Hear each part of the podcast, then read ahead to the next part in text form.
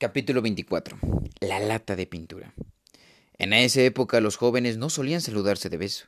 Lo normal era darse la mano, simplemente. Los besos estaban reservados para relaciones más íntimas, cercanas o consanguíneas.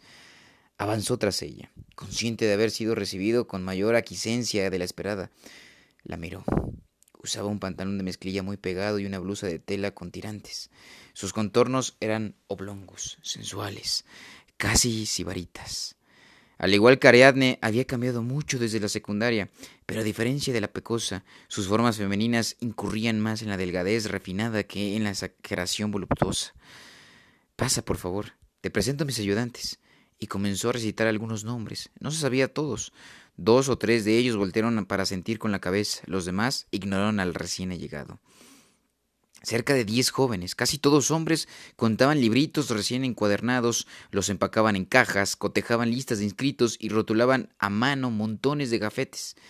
Parecen tener prisa. Estamos preparándonos para el Congreso Juvenil de Liderazgo. Comienza en dos semanas, pero aún nos falta mucho por organizar. Por organizar. Yo soy la coordinadora. ¿Lo puedes creer? Bajó la voz para no ser escuchada. Ven, pasa a mi oficina. La siguió. Había un escritorio de madera brillante con sillón ejecutivo y dos sillas para, para, visitas. Ella evitó sentarse en el puesto de mayor jerarquía. A cambio, se desplomó en una de las butacas para invitados. Estoy exhausta. A mi padre se le ocurrió este circo y luego me dejó a cargo.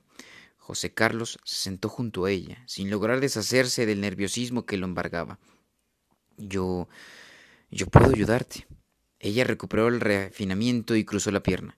Me conformo con tener un amigo que me acompañe. Ellos, quiso quiero decir, los que están afuera, ¿no son tus amigos? Para nada. Son chicos de bajos recursos que solicitaron una beca para el Congreso.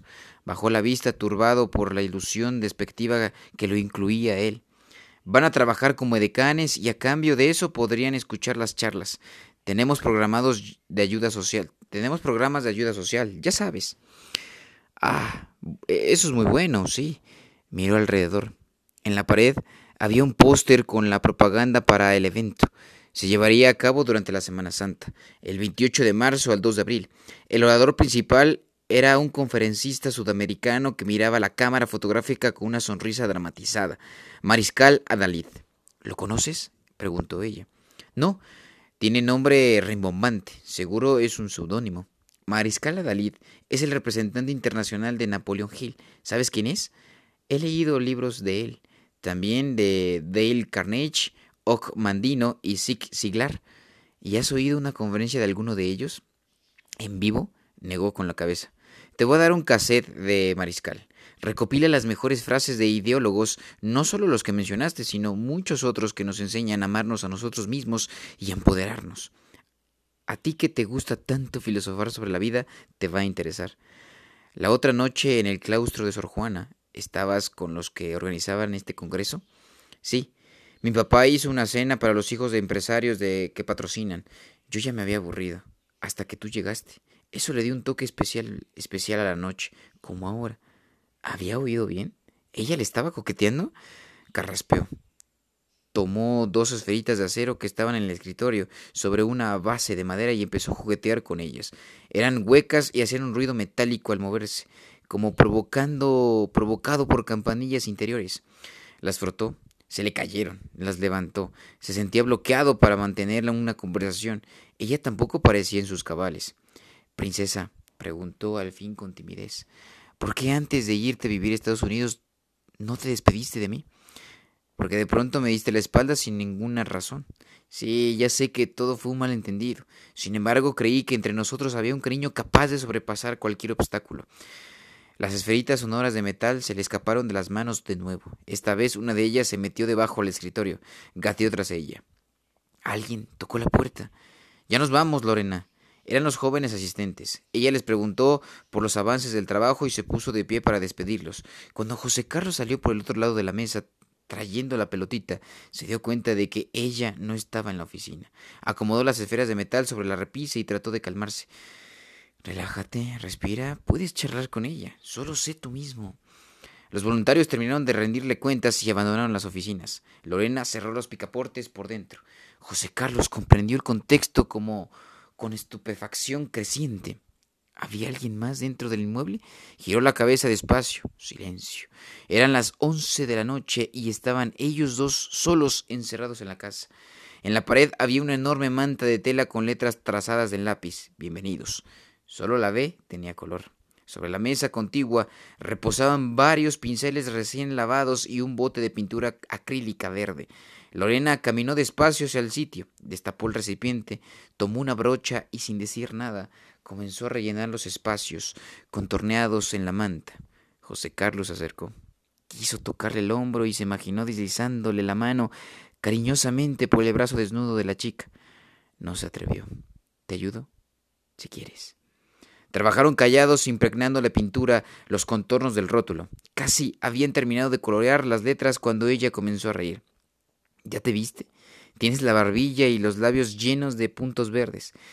Dio unos pasos hacia el espejo de la que otrora fue sala de una residencia. Caramba, rezongó. Ella seguía riendo. En atrevimiento festivo y empujado por un repentino exceso de confianza, mojó su yema del índice con pintura y le plantó a ella una mancha en, en la cara. La chica dejó de reír. Metió su pincel al recipiente y lo sacó sin escurrir para correr tras José Carlos, quien logró evadir el brochazo. Jamás me alcanzarás. ¿Eso crees? Siguieron cotorreando, correteando entre risas y frases de provocación. En un giro ella logró pintarle un brazo y ambos tropezaron sobre la lata de pintura. El recipiente cayó al piso, ellos a un lado. Los invadió un ataque de risa incontrolable. Mira lo que hiciste. Soy más veloz. Ya ves que no. Siguieron riendo antes de ponerse en pie para tratar de limpiar el desastre. Por fortuna, el piso era de mármol y la pintura soluble al agua. Qué bueno haberte encontrado, le dijo él mientras tallaba la mancha en el suelo. No sé si celebrarlo o esperar otra zancadilla. Y yo no sé si volverás a desaparecerte viajando a un sitio recóndito del planeta sin avisarle a nadie. Mm. Los reproches salían del lugar cuando había otros deseos preponderantes. No podía darse el lujo de despreciar un momento así, con titubeos y timideces. Se acercó a ella y le acarició la cara. Ella cerró los ojos y se dejó acariciar. Calculó la distancia que había entre sus bocas.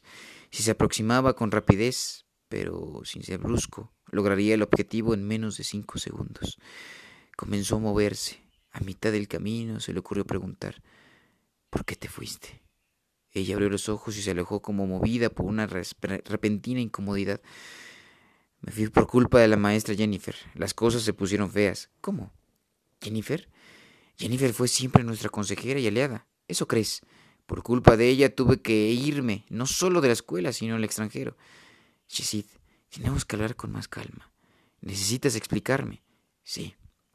Ella estaba sentada en el piso muy cerca de él, con un trapo de limpieza en la mano. Tomamos un helado de chocolate como hace cinco años cuando fuimos a comprar un libro de Baldor. Titubeó. Claro, me encanta la idea. Sus sueños estaban materializándose. El autobús apertujado, maloliente y sucio, la tormenta eléctrica, la medusa malvada empujando a la hija de su entrenador hacia la pista. ¿Por qué pones esa cara? ¿Quieres que hagamos eso o prefieres... Si quiero, disculpa. Me distraje recordando. Casi no puedo creerlo. Pero esta vez, aclaró ella, no iremos en transporte público, sino en auto. Mejor. Eso te iba a proponer. Estar enamorado. Viernes 18 de marzo de 1983. Estoy enamorado, amigos, y eso, como dice mi admirado Francisco Luis de Bernadés, es descubrir dónde se juntan cuerpo y alma, es percibir en el desierto la cristalina voz de un río que nos llama, es ver el mar desde la torre donde ha quedado prisionera nuestra infancia. Una especie de letargo me ha impedido realizar mis rutinas y sigo como hipnotizado, ido, esta semana ni siquiera escribir me ha servido de consuelo. Solo anhelo estar con ella, cerca de ella. Quiero inhalar su aliento, beber de su boca, cobijarme del frío debajo sus brazos. Hoy al despertarme vestí con mi ropa deportiva más cómoda. Cogí la bicicleta y salí de la casa a pedalear, pero no quise fatigarme. Tomé las calles hacia los campos deportivos y me limité a dar vueltas en círculos más paseándome que entrenándome. Hablé en voz alta mientras avanzaba sin ser capaz siquiera de ponerme de acuerdo conmigo mismo. Empecé diciendo, eso no está bien, debes controlar tu mente, cuidar tus emociones, proteger de otra posible disolución. pero luego caía en el mismo embelazamiento. Estar enamorado, amigos, es comprender perfectamente que no hay fronteras entre el sueño y la vigilia. Es ignorar en qué consiste la diferencia entre la pena y la alegría. Es escuchar a medianoche la vagabunda confesión de la llovizna. Es divisar en las tinieblas del corazón una pequeña lucecita. Me salí de las carreteras solitarias y entré sin darme cuenta a calles atestadas de automóviles con sus respectivos conductores rudos e ignorantes en la práctica de competir el pavimento con ciclistas. Una hora después regresé a casa. Me metí a la ducha y de nuevo quise ponerme a cuentas con mi conciencia. Tampoco lo logré. Seguí declamando. Aunque era tarde, me moví despacio.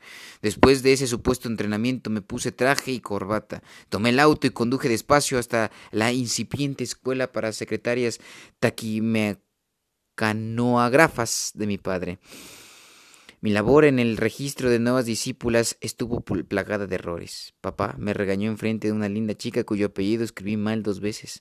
Luego impartí cuatro clases distraído, con poca creatividad. Al terminar mis labores salí a toda prisa y fui a mi vieja escuela de secundaria.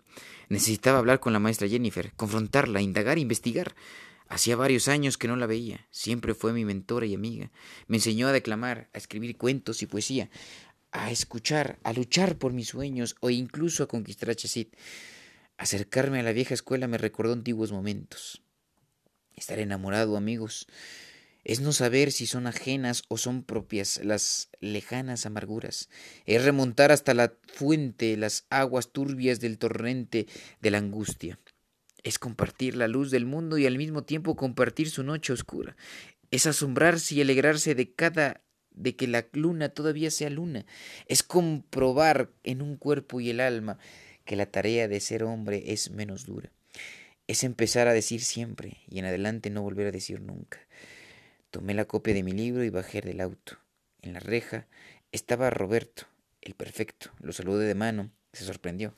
Hola, José Carlos, qué elegante vienes. Nunca te he visto de traje y corbata. Estoy trabajando en una escuela para secretarias. Así que has ascendido a la docencia antes que yo. ¿Quién lo diría? Quiero pasar a saludar a mis antiguos profesores. ¿Puedo? ¿Buscas a algún especial? Sí, a la maestra Jennifer. ¿Todavía coordina la academia? Recuerdo que estaba a punto de ascenderla. Me entusiasmé. Con la lógica. Después de tantos años, no me extrañaría si ahora es la directora general. A la maestra Jennifer le fue muy mal. ¿No, ¿no te enteraste? ¿Qué le pasó? Roberto sonrió como disfrutando de, de poderme dar la noticia. Ya ves cómo era ella. Se metía mucho en la vida de sus alumnos para darle consejos de tipo personal, pero se equivocó una vez y las cosas salieron de control. Demandaron a la escuela y por su culpa y a ella estuvieron a punto de meterla a la cárcel. Entonces dejó de trabajar. Hace poco regresó. Ya no es coordinadora y por supuesto que jamás podrá aspirar a la dirección del colegio. Solo da unas cuantas materias. Bueno, añadí. Ella disfruta impartir clases. ¿Puedo verla? Le traigo un regalo. Pasa. Abrió su carpeta de horarios y consultó. Está en, la, en el aula 9. Espérala afuera mientras hasta que toque el timbre. Dentro de diez minutos será el cambio de turno. Gracias, Roberto. Entré a mi vieja escuela mirando alrededor. A diferencia de algunos sitios que se deterioran con los años, como la colonia de Mario, ese se veía lustroso, recién pintado, limpio, con más flores y árboles. Llegué al aula nueve y vi a mi maestra a través de la ventana. Lucía más delgada y encorvada. Me miró de reojo, siguió dando clases, pero su postura cambió. Creo que se dirigió un poco. Sonó la chicharra, los alumnos salieron en estampida. Entré al salón, la profesora estaba acomodando sus cosas sobre la mesa, esbozó una gran sonrisa al verme. Buscar el placer. Capítulo 26. Ven acá, hijo. La maestra Jennifer le dio un fortísimo abrazo. Mira, mira nada más. Te ves elegante, pareces adulto, pero todavía tienes mirada de niño. ¿Eso es un elogio? Lo es. ¿Qué te trae por aquí? Vine a entregarle esta novela que escribí. Le dio el manuscrito fotocopiado. Es una historia de amor. Oh, la puso sobre la mesa y pasó las hojas. En ella hablo de Mario, Shesid, Ariadne y usted. Ya veo.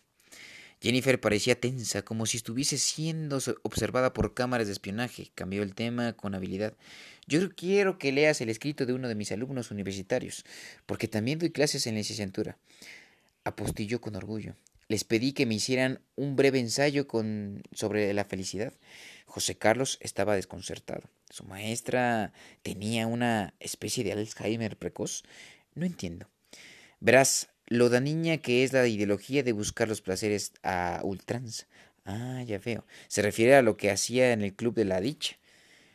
Era eso, pero no quiso referirse a ningún alumno del pasado. ¿Cuánto daño le habían hecho? Abrió su mochila y sacó una carpeta. Buscó la hoja, la encontró casi de inmediato. Por favor, hijo, lee esto tú mismo, en voz alta. Verás qué interesante. Con fastidio tomó la hoja y obedeció. Relato de un joven que quiere ser feliz. Papá siempre llega furioso del trabajo. Decía que odiaba a su jefe y odiaba a la empresa que lo explotaba. Mi madre, por su parte, odiaba las labores del hogar y mis hermanos y yo odiábamos estudiar. Así que todos éramos infelices entre semana. Pero los viernes en la noche comenzaba la fiesta. Cada quien por su lado, con sus amigos. Íbamos al cine, a reuniones, a bailes y la pasábamos bien. Ese era nuestro concepto de felicidad. En casa yo no levantaba la ropa sucia, ni un plato, ni un papel. Para eso estaba la muchacha de servicio doméstico. Desde pequeño me daba mucha flojera hacer la tarea y fingía que no sabía ni podía, porque en la escuela no me habían enseñado eso. Mamá entonces llamaba al colegio para protestar. Al final, ella siempre acababa haciendo mis tareas. Me cambió varias veces porque no le gustaba que abusaran de mí. Los maestros me tenían mala fe, mis compañeros me molestaban y ninguna escuela cumplía nuestras expectativas. Pasé a la secundaria como pude, copiando, comprando exámenes. A mis padres solo les importaba que obtuviera mi certificado. En el bachillerato cada semana me, me, reunía con mis amigos para hacer trabajos por equipo, pero la verdad solo hacíamos travesuras. A veces tomábamos alcohol y nos bajábamos al mareo con pastillas. Siempre estábamos high. Nada nos excitaba lo suficiente, así que nos dio por ir a parques de diversiones y aventarnos mil veces de las montañas rusas más altas, a veces sin cinturón de seguridad. Solo cuando se nos hacía tarde les hablábamos a mis papás y les decíamos que íbamos a tener que quedarnos a dormir en la casa de mi amigo porque no terminábamos el trabajo. Ahora estoy en la universidad. No sé ni cómo llegué hasta aquí hace unos meses. Mis papás se enojaron mucho porque descubrieron que yo me volaba las clases y me la iba a pasar las tardes con mi novia en turno, a un hotel. Los rucos se pusieron medio flamencos. Dijeron que tenía que sentar cabeza y lo intenté. Me metí al equipo de fútbol, pero el entrenador era un sádico. Dejé el fútbol y me inscribí a teatro. Había que aprenderse muchas hojas de diálogos y ensayar tres horas diarias. Esa gente está enferma. Dejé el teatro y quise dedicarme a los estudios. La carrera no me gustó, estaba muy pesada y tenía muchas materias de relleno. Así que decidí cambiarme de carrera. Tengo 22 años y estoy empezando de nuevo. A mis papás les dio que ahora sí es la buena. Que no se preocupen. No quieren que me convierta en un vago. Yo tampoco. Mi único deseo en la vida es ser feliz. Terminó de leer el escrito y casi de inmediato soltó una carcajada. Está buenísimo, comentó. Es la forma como piensan muchos. ¿Verdad que sí? Jennifer se puso de pie y caminó por el estrado del salón vacío, como brindando cátedra a un auditorio inexistente. Muchos jóvenes buscan solo el placer extremo. Para ellos todo es intenso. Un acontecimiento bueno lo exageran y dicen que es lo máximo, y un detalle pequeño lo exageran también y dicen que la vida es horrible y hasta se quieren suicidar. El problema es que solo aprecian lo excitante y siempre quieren más. Lo cotidiano les aburre. Pero la felicidad no consiste solo en buscar el placer, como difundían los miembros de aquel. Se atrevió a referirlo, Club de la Dicha. La felicidad estriba en saber que en saber estar satisfechos, enfatizó, concepto repitiéndolo. No hay nada más importante que la satisfacción en lo cotidiano. Hoy en día, los padres creen que deben premiar a sus hijos por levantar el plato en el que comieron, por tender su cama o por salir juntos en familia. Les dicen si nos acompañas a visitar a tu abuelita, te compramos un regalo o te llevamos a comer al restaurante que a ti te guste. Así les muestran que lo cotidiano es indeseable y que si se ven obligados a ello deben exigir una recompensa. Pero entre más pase una persona por situaciones excitantes, menos satisfecha estará con su vida. Siempre querrá aumentar su placer, Así funciona la droga, el sexo libre y la fiesta excesiva. Cuando se acaban los, efectos, viene el bajón y el individuo, acostumbrado a evitar toda incomodidad, vuelve a su vicio y se, se engancha en un ciclo destructivo. La chicharra de la escuela volvió a sonar, anunciando la entrada del turno vespertino. Casi al instante los pasillos exteriores comenzaron a llenarse de estudiantes. Con permiso, dijo una chica entrando al aula. Detrás de ella llegaron varios más. Tenemos que irnos, Jennifer volvió a la mesa para guardar sus cosas, levantó el manuscrito de José Carlos y sopesó su volumen. Es un trabajo extenso. ¿Lo leerá? Por supuesto. Y después podemos vernos con más calma para que me explique qué sucedió con Lorena de Gementeri. Ella movió la cabeza negativamente. Lo siento. Le dio un abrazo precipitado a su exalumno y salió por la puerta dejándolo a excusas. Capítulo 27. Casa del Libro. Sábado 19 de marzo de 1983. Hoy comprobé que mi madre tenía razón. Siempre la tiene. Estando lejos de ella, el amor platónico te dio fortaleza. Tuviste el control de tus emociones. A partir de ahora ya no será así. Tu cercanía te debilitará. Estar cerca de Lorena me produce un hechizo inconfesable. Pierdo la sensatez, la cordura, el sano juicio. Me olvido de, de propósitos deportivos o de metas académicas. Solo me importa ella. Todas mis fuerzas confluyen en un solo propósito, conquistarla. Y termino agotado, debilitado. Sus ojos azules se parecen tanto a los descritos por Gustavo Adolfo Becker, aunque los del poeta son verdes, que al verlos repercute en mi cerebro lo que me dijo hace años. Yo reconoceré a la mujer de mi vida por sus ojos. Pesé toda la tarde al lado de ella. Pasé toda la tarde al lado de ella. Y ahora solo quiero encerrarme a escribir, a describirla, a descifrar el enigma que la rodea. Esa chica es para mí como lo fue Fernando de Argensola, de Becker, la extraña mujer que conoció en la fuente de los álamos. ¿Sabes tú lo que más amo en el mundo? ¿Sabes tú por qué daría yo el amor de mi padre, los besos de, de la que me dio la vida y todo el cariño que pueden atesorar todas las mujeres de la tierra? por una mirada, por una sola mirada de sus ojos. Ella y yo nos quedamos de ver en casa del libro, movidos por el juego sensiblero de revivir nuestra hermosa aventura de años. Estacioné el auto de mi hermana frente a la puerta de la librería y me recargué en su costado. Así, ella notaría que yo ya no me transportaba en autobús pero mis intentos de impresionarla fueron infructuosos, porque minutos después ella llegó en el Corvette convertible que vi estacionado frente a sus oficinas. Le había descubierto la capota y traía música a todo volumen. Sin quitarse los lentes oscuros, apagó el estéreo y abrió la portezuela. Hola, me saludó. Qué lindo auto. Me lo regaló mi papá hace dos meses, en mi cumpleaños. Ah, me separé del mío. Bajo esas circunstancias ya no tenía nada que presumir. Entramos a la librería. ¿Y escuchaste la conferencia de, de Mariscal Adalid que te di? Sí. La verdad me pareció un poco fingida. Eso de gritar como desesperado que todos somos unos triunfadores y la vida es nuestra y la vida es nuestra, pero tenemos que reclamarla, no sé. Ella se ofendió un poco. Mariscal es mi coach personal. Papá lo contrató para que me diera consejos de superación. A mí me ha servido. Lo siento. No quise ofenderte. No, no te preocupes.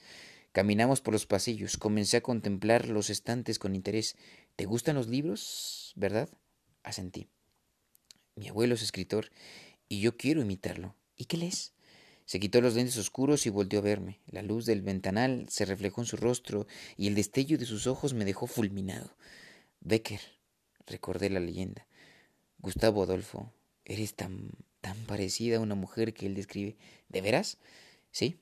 Me quedé extasiado como le sucedió al primogénito de Almenar cuando se encontró con la dueña de la fuente en el bosque. Sacudí la cabeza y carraspé. Me gustan los clásicos. Cervantes, Lope de Vega, Juan Luis de Alarcón. Son los maestros por excelencia. No me digas que quieres escribir como ellos. Eso es imposible. Nadie puede escribir como ellos. Sin embargo, puede que pueden enseñarnos el ritmo, las estructuras, los matices. Mi abuelo dice que para escribir hay que leer, leer mucho, imitar la métrica de los expertos. Hoy en día abunda gente que pretende publicar un libro, pero no es lectora. Absurdo. Una persona que no lee, ¿sabes cómo escribe? ¿Cómo habla? Pero quien escribe bien no escribe como habla, escribe como lee. Lorena apresuró un poco el paso entre los corredores. La seguí. Pareces muy versado en el tema, dijo como si le incomodara. Soy un aprendiz apasionado, eso es todo. La novela que escribí pensando en ti, la traigo en el auto, por si te interesa. ¿Ya lograste publicarla? No. La envié a las casas editoriales del país y me la han rechazado. ¿Todas? Sí, pero traigo copias fotostáticas del original. ¿Lo leerás? No soy buena lectora, por eso tampoco escribo. Mejor platícame, ¿de qué trata? Se recargó en un estante y giró para verme de frente, tal como lo avisté en mis sueños. Ella usaba zapatos de tacón, sobrepasaba mi estatura con más de diez centímetros. Me sentí desfavorecido, tragué saliva. El libro, el libro trata de... de... respiré y me di fuerzas. Es una novela autobiográfica, narra la forma en que te conocí y me animé. No había nada de malo en decirlo, ella lo sabía. Y cómo me enamoré de ti. Es una historia de amor. Amor imposible, supongo. Yo no creo en los imposibles. ¿En qué crees? En los sueños que hacen realidad. Mm, hay tiempos adecuados aún para los sueños. El que tratas de alcanzar ya se te ha ido. ¿Hablas en serio? Claro, tú y yo tuvimos nuestro momento. Ahora nos hemos desfasado. ¿Por qué, Lorena? Agachó la vista, unos minutos como dejándonos llevar por recuerdos involuntarios. Detecté que sus párpados se habían cristalizado por el brillo de lágrimas contenidas. Volteó a otro lado para ponerse de nuevo las gafas oscuras. Me animé a tomarla del brazo y... y le quité los lentes. A ver, ponme al corriente, vamos paso a paso. Para empezar, ¿por qué nunca me dijiste que tenías una prima tan parecida a ti? Ella se encargó, se recargó en una, saliente estructural del edificio. Yo de pie me sentí más cómodo para charlar. Los padres de Justin viven en Europa. Su voz sonaba confidente. De niña y yo los visitábamos en los veranos, pero mis tíos eran malos, sobre todo él.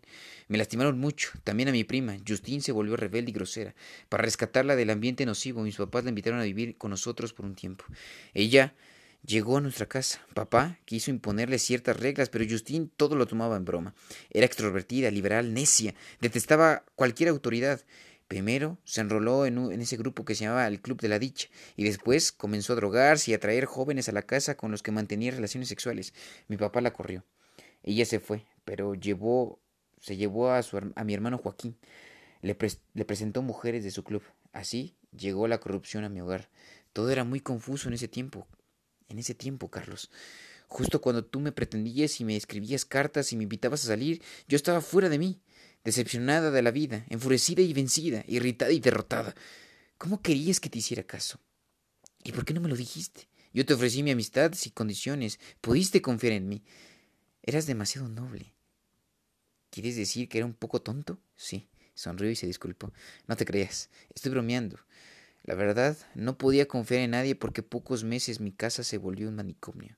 Mi papá quiso consagrarse con Justin para que hiciera regresar a su hijo, y de pronto estábamos todos envueltos en reuniones raras, paradójicas, con mantras orientales y rock pesado, con velas aromatizantes y hierba ilegal, con mujeres voluptuosas caminando por la casa y mi madre enferma, empeorando cada día en una habitación.